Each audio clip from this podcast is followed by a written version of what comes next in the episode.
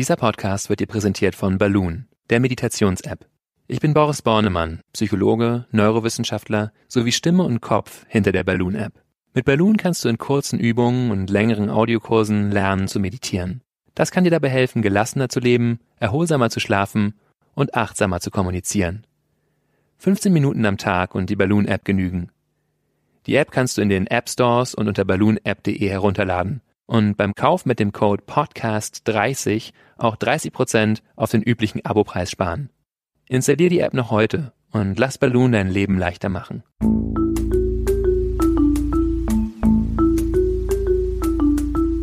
Verstehen, fühlen, glücklich sein mit Sinja Schütte und Boris Bornemann.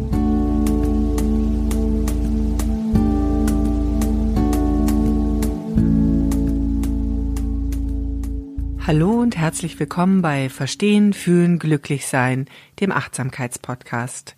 Wir sind hier immer sehr wissenschaftlich unterwegs, aber auch mit viel Gefühl, weil Gefühl uns am Ende natürlich glücklich macht. Aber die Dinge zu verstehen ist auch ganz wichtig. Und damit das so ist, spreche ich immer mit Dr. Boris Bornemann.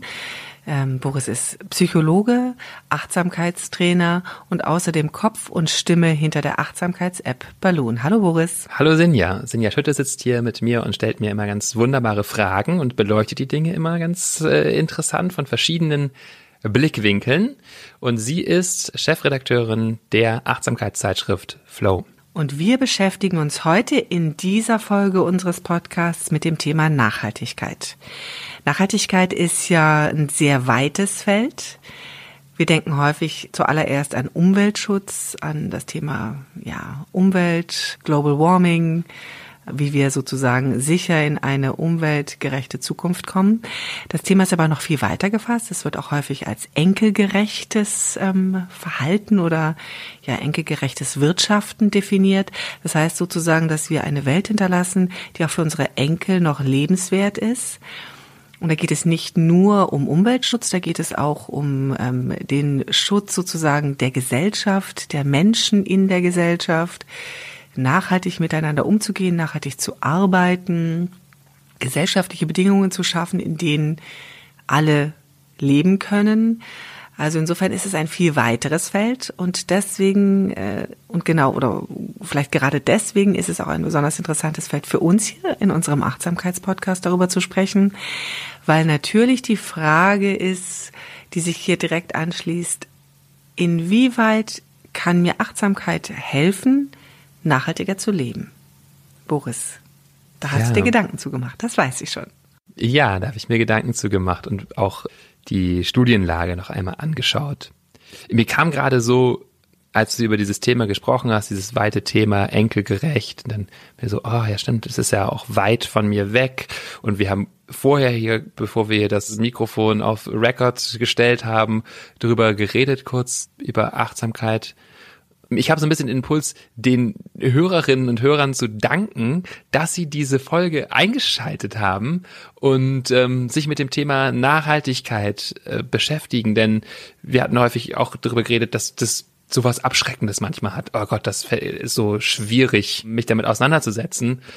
Und deswegen einfach erstmal Dankeschön, dass ihr zuhört und euch auf, von diesem Blickwinkel ähm, auf das Thema ähm, Nachhaltigkeit einlasst. Ja, das ist wirklich ganz toll, weil wir müssen alle einfach anfangen und loslegen. Das ist nämlich, glaube ich, ein Grundessenz, oder? Dass man einfach auch loslegt. Ja. Das ist auch was sehr achtsames. Das auf genau. jeden Fall. Und ähm, ich würde gerne es auch zu etwas Schönem, einem lustvollen Thema machen. Das spüre ich auch. Ich möchte das Thema eigentlich gerne rausrücken aus diesem Gefühl von, hm, hier muss ich mich mit meiner moralischen Last äh, auseinandersetzen, sondern auch kommen auf deine Frage noch zurück, aber ich merke, da kommt jetzt gerade erstmal so viel zu diesem Thema. Ich würde gerne, dass äh, Menschen sich das hier vielleicht anhören oder sich damit beschäftigen und merken, das ist ein Thema, da wachse ich eigentlich über mich hinaus. Das ist ein, tolles Thema, bei dem ich die Verbundenheit von mir selbst mit der Welt spüren kann, mit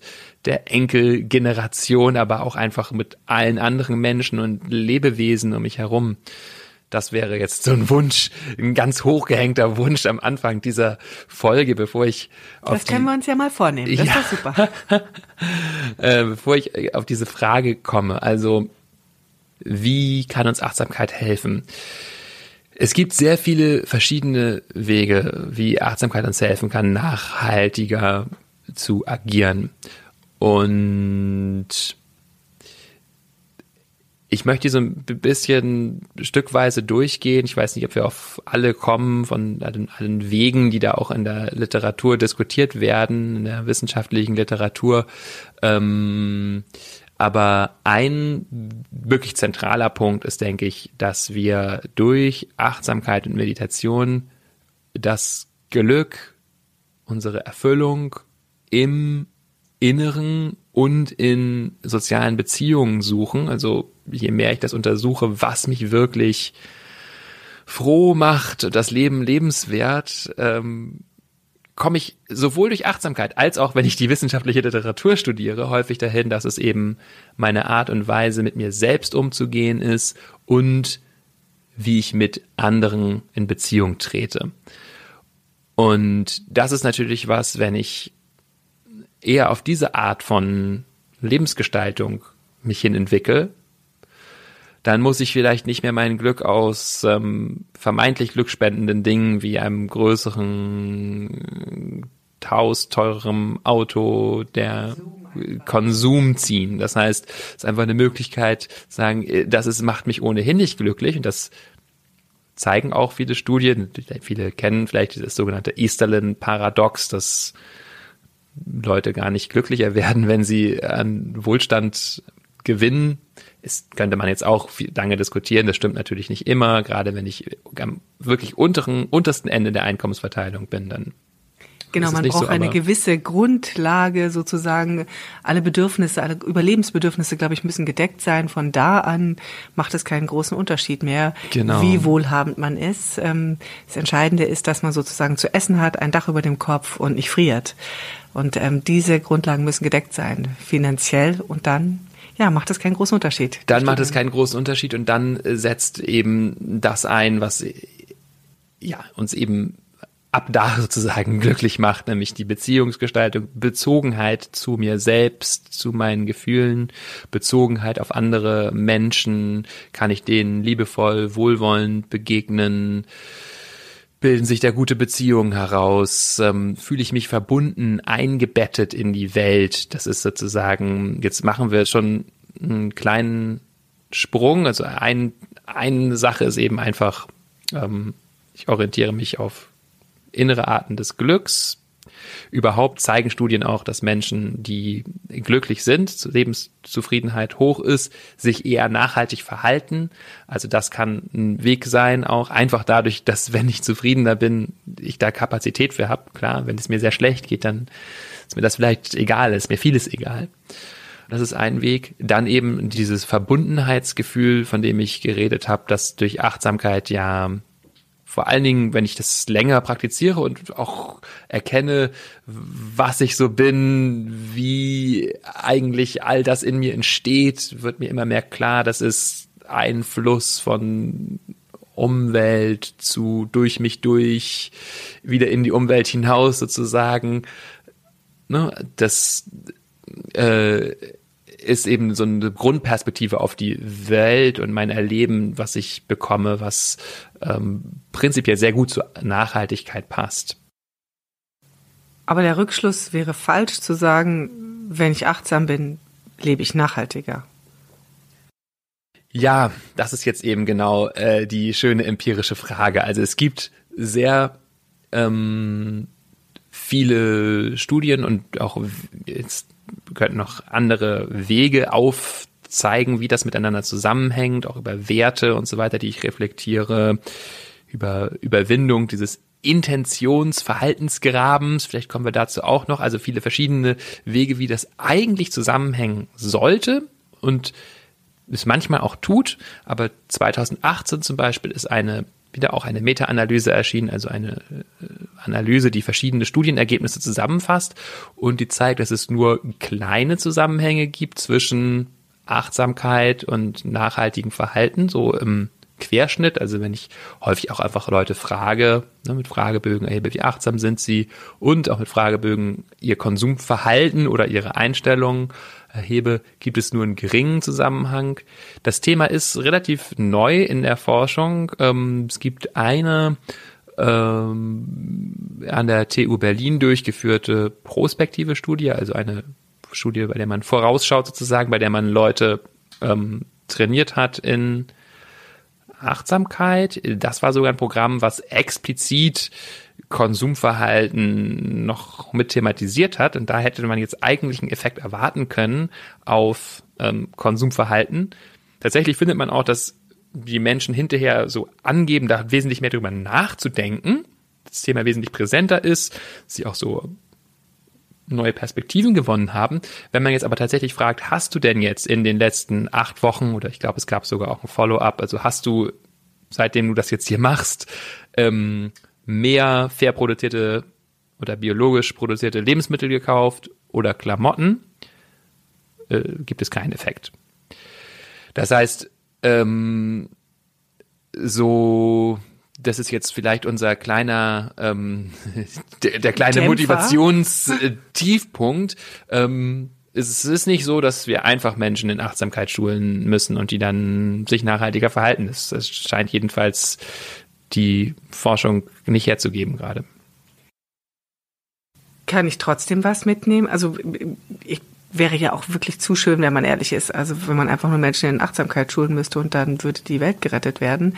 Aber ähm, ich kann ja trotzdem aus der Achtsamkeit viele, viele Dinge, viele Themen mitnehmen, die mir dann helfen, wenn ich mich verändern wollte, nachhaltiger zu leben. Ist das der richtige Schluss wenigstens?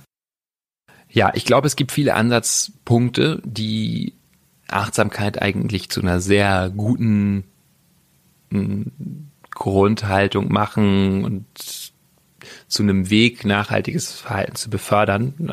Einige haben wir zu Anfang schon genannt, also einfach die Zufriedenheit, Verbundenheit, überhaupt, dass ich mit meinen Werten in Kontakt komme, äh, die stärker reflektiere. Wir wissen, dass Menschen, die achtsamer sind, auch eher sogenannte eudämonische Glückskonstruktionen haben. Das ist auch ein bisschen wissenschaftlicher Terminus, aber eben nicht so eine hedonistische Perspektive haben. Hauptsache, ähm, Hauptsache Lust, Spaß. Lust, Lust die genau. ganze Zeit sozusagen, sondern eher auch Kategorien wie Sinn und, und Werte einfach in ihrem Leben eine größere Rolle spielen.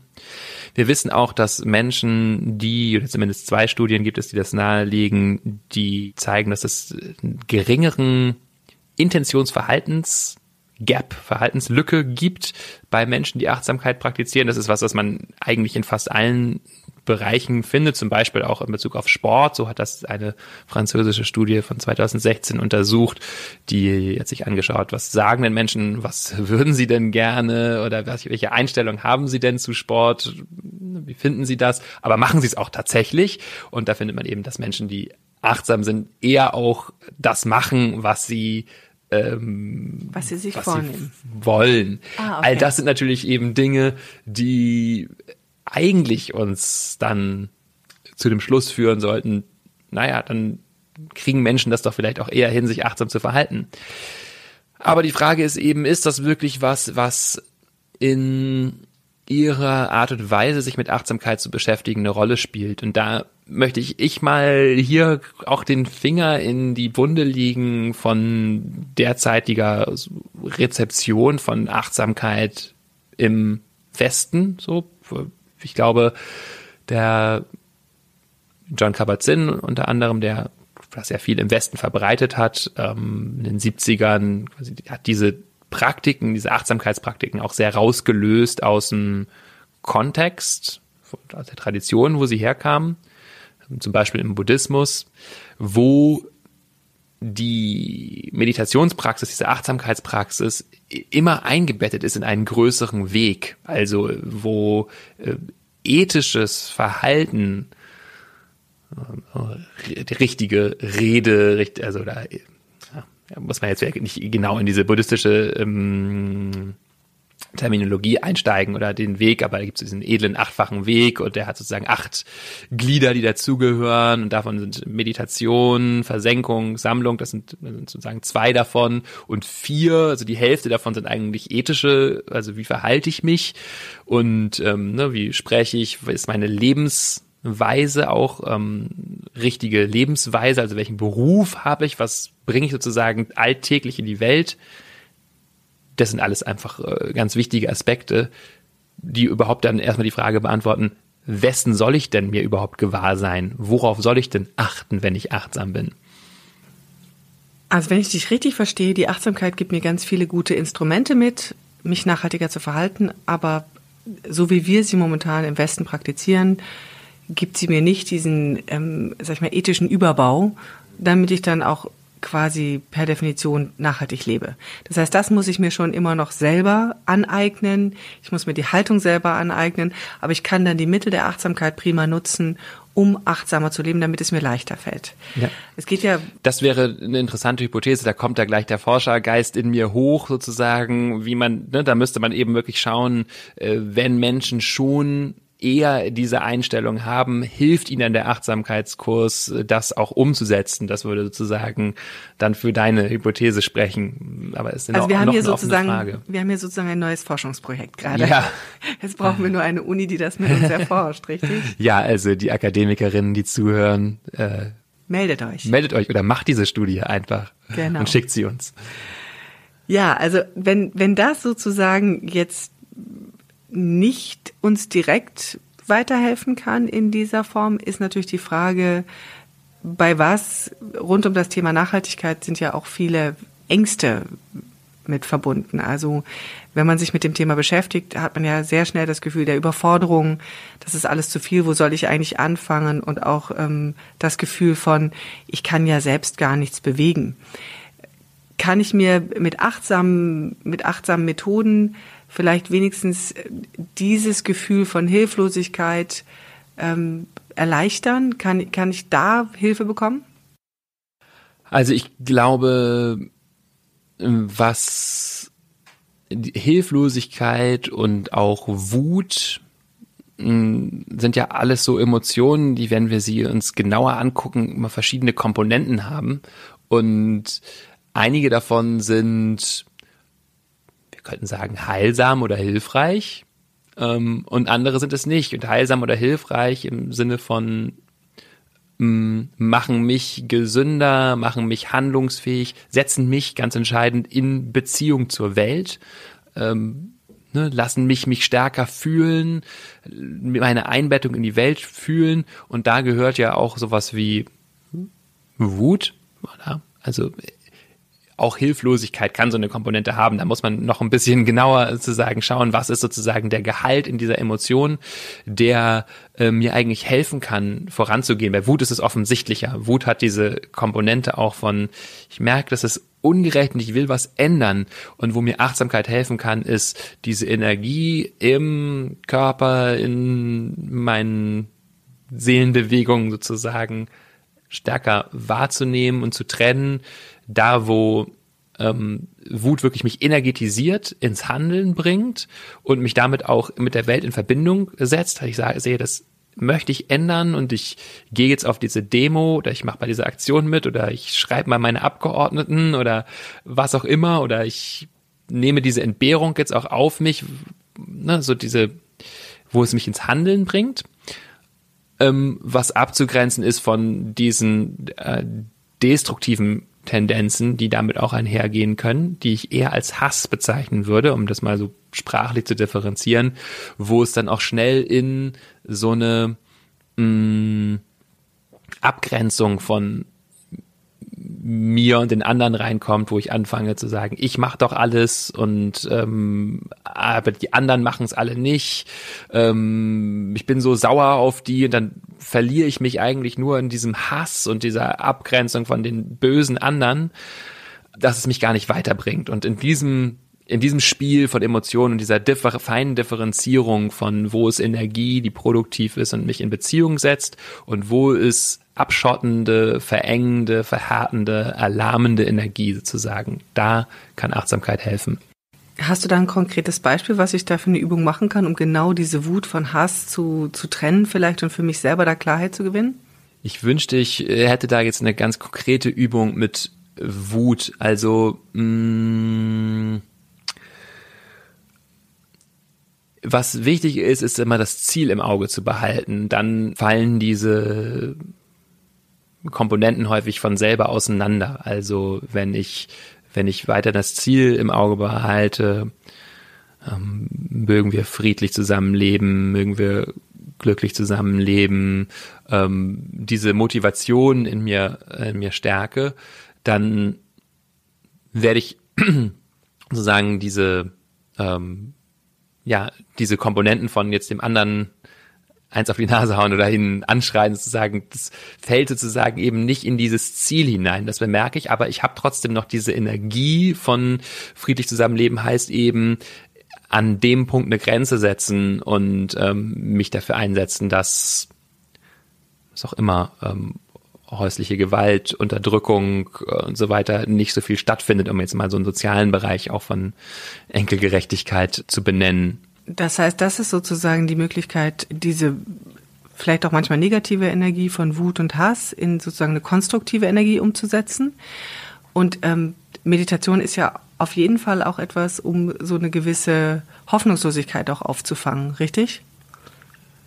Ja, also ich, mm, ich glaube, was wir durch Achtsamkeit und diese Perspektive auf den Moment auch gewinnen, ist, ähm, äh, dass wir stärker aus dem Kopf rauskommen in irgendwelche theoretischen Verhandlungen mit uns und ganz konkret erleben, welchen Effekt hat ein bestimmter Gedanke und eine bestimmte Haltung auf mich. Also, dass ich erlebe, diese mh, hm, eine Motivation, etwas Hilfreiches zu tun, fühlt sich so und so an. Der Gedanke, der ist aber blöd, bringt mich eigentlich sozusagen nur in, ja, da kann ich nichts mit machen.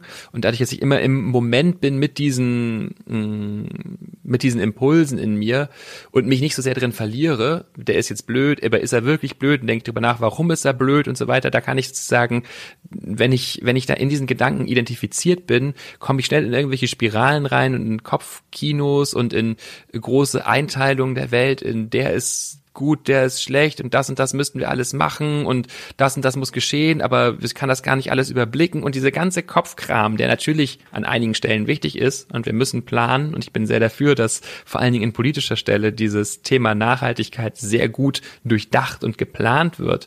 Aber für mich konkret im Einzelfall heißt es aber häufig nur, wenn ich, während ich jetzt hier bin mit demjenigen, der mir erzählt, er ist nach Malaysia geflogen ja, so mal so eine konkrete Situation. So, was ist jetzt eine, was ist jetzt hilfreich? So, was, ähm, und das braucht wirklich eine starke Fühlung mit mir selbst, meinen Werten und der anderen Person. Und da gibt es jetzt keine richtige Lösung, äh, wo ich jetzt sagen kann, immer, immer Menschen, die nach Malaysia fliegen, sagen, das ist böse, fahr lieber nach Brandenburg, da ist es auch schön. Aber manchmal kann es das eben sein, weil manchmal kann man ne, so zu spüren, wo kann ich jetzt mit dieser Intention und den Emotionen, die im Raum sind und dem, was eben da ist, das ist viel größer, als ich es kognitiv erfassen kann, so agieren, dass wir sozusagen in eine gute Richtung weiterfließen. Das klingt jetzt vielleicht sehr schwammig und abstrakt, aber da geht's eben wirklich um dieses Moment zu Moment fühlen und im Kontakt sein. Ähnlich eigentlich, wie wir es beim letzten Mal auch mit Kreativität besprochen haben. Dieses immer wieder neu in den Moment gehen und mit dieser Motivation schauen, was kann ich denn jetzt konkret tun, ohne jetzt gleich im Kopf den Plan für die ganze Welt entwerfen zu müssen. Super Schlusswort. Ich glaube, das ist eigentlich das, was uns die Achtsamkeit mitgeben kann, einfach dran zu bleiben und ähm, das Ziel nicht aus den Augen zu verlieren. Und es hilft uns sozusagen über die größten Momente von Verzweiflung hinweg und genauso auch über die Wut ein Stück weit. Das lässt sich einfach besser kanalisieren. Es macht uns nicht zu einem besseren Menschen. Achtsamkeit habe ich gelernt, also nicht gleich äh, Achtsamkeit gleich Nachhaltigkeit, aber es hilft uns, das Ziel mitzuverfolgen und zu unterstützen. Und das ist ja schon vielleicht in diesem Moment eine ganze Menge wert. Wir sind nämlich wieder am Ende mhm. unseres Podcasts angelangt. Wir können das Nachhaltigkeitsthema nicht schlussendlich lösen. Wir können die Welt so nicht retten, aber vielleicht ein bisschen dazu beitragen und das wäre ja schon ganz schön. Ja, vielen Dank, dass ihr zugehört habt. Vielen Dank dir, Boris, dass du das äh, für uns gedanklich aufgearbeitet hast. Danke ähm, dir, Sinja. Wir wollen euch erst nochmal sagen, dass ihr uns schreiben könnt, wenn ihr Fragen habt, nämlich an unsere neue E-Mail-Adresse podcast@balloonapp.de. Lasst uns da wissen, was euch noch so umtreibt, welche Fragen ihr noch habt, was ihr noch mal möchtet, dass wir hier besprechen. Und natürlich freuen wir uns auch, wenn ihr uns bewertet bei iTunes oder Apple Podcast weil dann werden noch mehr Menschen unseren Podcast hören und hoffentlich ähm, ein paar Lösungen mehr für große Themen und Probleme dieses Lebens bekommen. Ja, und wir verabschieden uns jetzt erstmal und freuen uns darauf, wenn wir uns nächste Woche wieder hören. Dann mit dem Thema Körpergewahrsein. Ein ganz anderes, vielleicht ein bisschen abstraktes Thema, das aber sehr konkret werden kann. Vielen Dank fürs Zuhören und bis bald. Tschüss. Tschüss.